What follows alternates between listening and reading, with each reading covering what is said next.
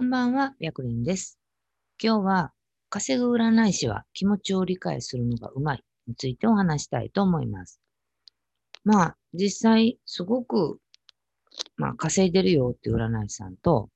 まあ、あんまり稼げてないんだよねっていう占い師さんの違いって、まあ、いろんなところにたくさんあるんですけれども、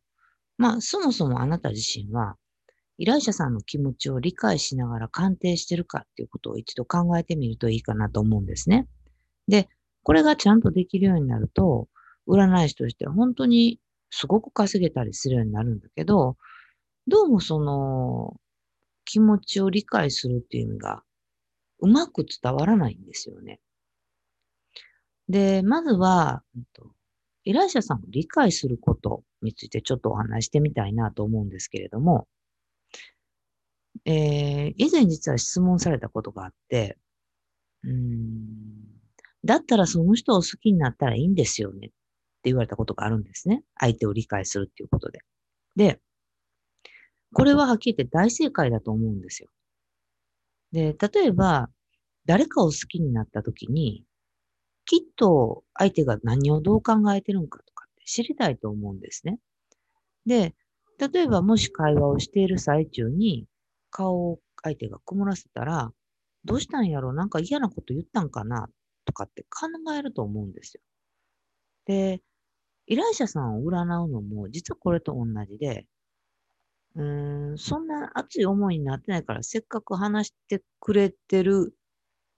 まあ、ちょっとした思いとか本当の気持ちっていうのを相談者さんは言ってくれてるんだけど、占い師さんがそもそもその、すごく好きな相手ではないので、結構大切なとこスルーしちゃってるんですよ。で、これだとやっぱり鑑定終了後に依頼者さんがスッキリしてくれるなんてことはまずないんですよね。で、なんでかって言ったら、まあ、そもそも依頼者さんの気持ちを無視してて、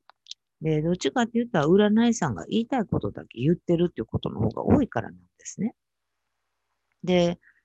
まあ、やっぱり占い師としてしっかり活躍しようと思うんだったら、依頼者さんの心にしっかりと寄り添うことが大切なんじゃないかなと思います。で、これは何も別にその感情移入しないとダメだよっていうわけではなくって、どこを聞かなあかんかとか、何に依頼者さんが引っかかりを感じてるんかとか、どんなことを知りたいのか。で、これらがどこにあるかっていうのを、依頼者さんの会話の中から見つけ出すように聞くっていうことができればいいんですね。で、まあちょっと余談なんですけど、今、クラブハウスで、えっ、と、対談させていただいたり、ルームで、えー皆さんの質問に答えたりもしてるんですけれども、まあよく思うのがやっぱりその、相談者さんの悩み、本当の悩みがわからないとか、まあ占い師さんそのものがもう勝手に頭の中でいろいろ変換しちゃってるなと思うことが多いです。で、多いっていうことは結構その、あなた自身もしてる可能性があって、そこを変えていく必要があるんですよね。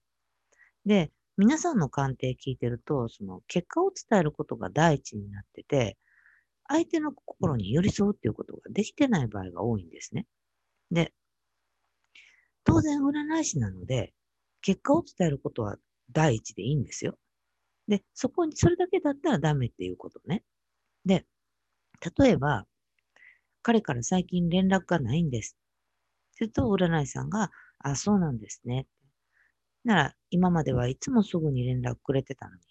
すると、占い師さんが、いつから連絡来なくなったんですか？こういうふうな会話だったら、すごい事務的なんですよ。で、こういう会話だとやっぱり、この占い師さんすごい私の気持ち理解してくれてるとかってならないんですよね。で、あなた自身は一生懸命理解しようと思ってるんですよ。だけどそれが言葉に出てきてないんですよね。で、どんなやり方やったら、うーん、分かってるように思ってもらえるか。さっきの例で言うと、まあ、彼から最近連絡がないんです。で、そこで、占い師さんがそうなんですねって終わっちゃったんだけど、そうじゃなくて、そうなんですね。今まではどうだったの？みたいな。で、そうすると、えー、今まではいつもすぐに連絡くれてたのにって言われても、いつにもすぐに連絡があったの突然な連絡がなくなったらそれは心配だよねって。なんかそうなるきっかけってあったの？みたいな感じに、まあ鑑定が流れていくんですけれども、少しずつ依頼者さんの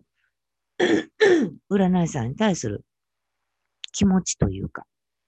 見方というか、思いみたいな。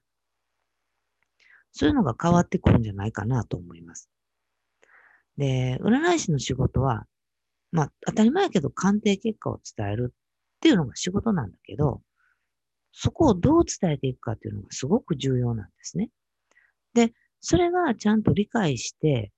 うん、頭で理解して、気持ちで納得することができるようになると、リピーターさんってどんどん増えていってくれるんですよ。で、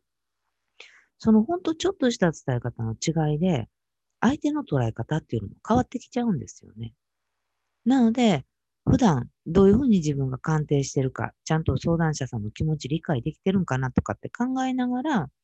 次回鑑定するときには、えー、会話をしてみるといいかなと思います。で、案外考えてるようで、結構占い師さんが言いたいことを話してるってパターンが少なくないので、まずはそうなってないかっていうことを意識して自分の鑑定を客観的に聞いていってみるといいかなと思います。ということで、えー、この占い師大学では、プロの占い師さんがちょっとでも活躍できたらいいなと思って動画を配信しています。チャンネル登録がまだの方はチャンネル登録の方をよろしくお願いします。で、えー、まあそう、どっちにしようかな。まあ、占い師の教科書を販売してきまして、えー、占い師の教科書では、えー、過去に配信した YouTube で、まあ、無料では話せない部分っていう、まあまあ本当のことですよね。を動画で配信しています。で、そちらでは、えー、半年間、全24回の音声動画の講座になっているので、もうちょっと勉強したいなと思うんだったら、えー、下にリンクを貼っておきますので、そちらを参考にしてくれるといいかなと思います。で、まあ質問に関しては今まで通り、えー、LINE 公式の方から質問を送ってきていただければ、えー、この YouTube もしくは LINE、まあ、直接お返事することっていうのはもうちょっと時間がなくてできてないんですけれども、この YouTube の方か、もしくはまあクラブハウスで話すかな、みたいな感じでお答えさせていきたい、いただきたいと思います。ということで、本日の動画は終了です。ありがとうございました。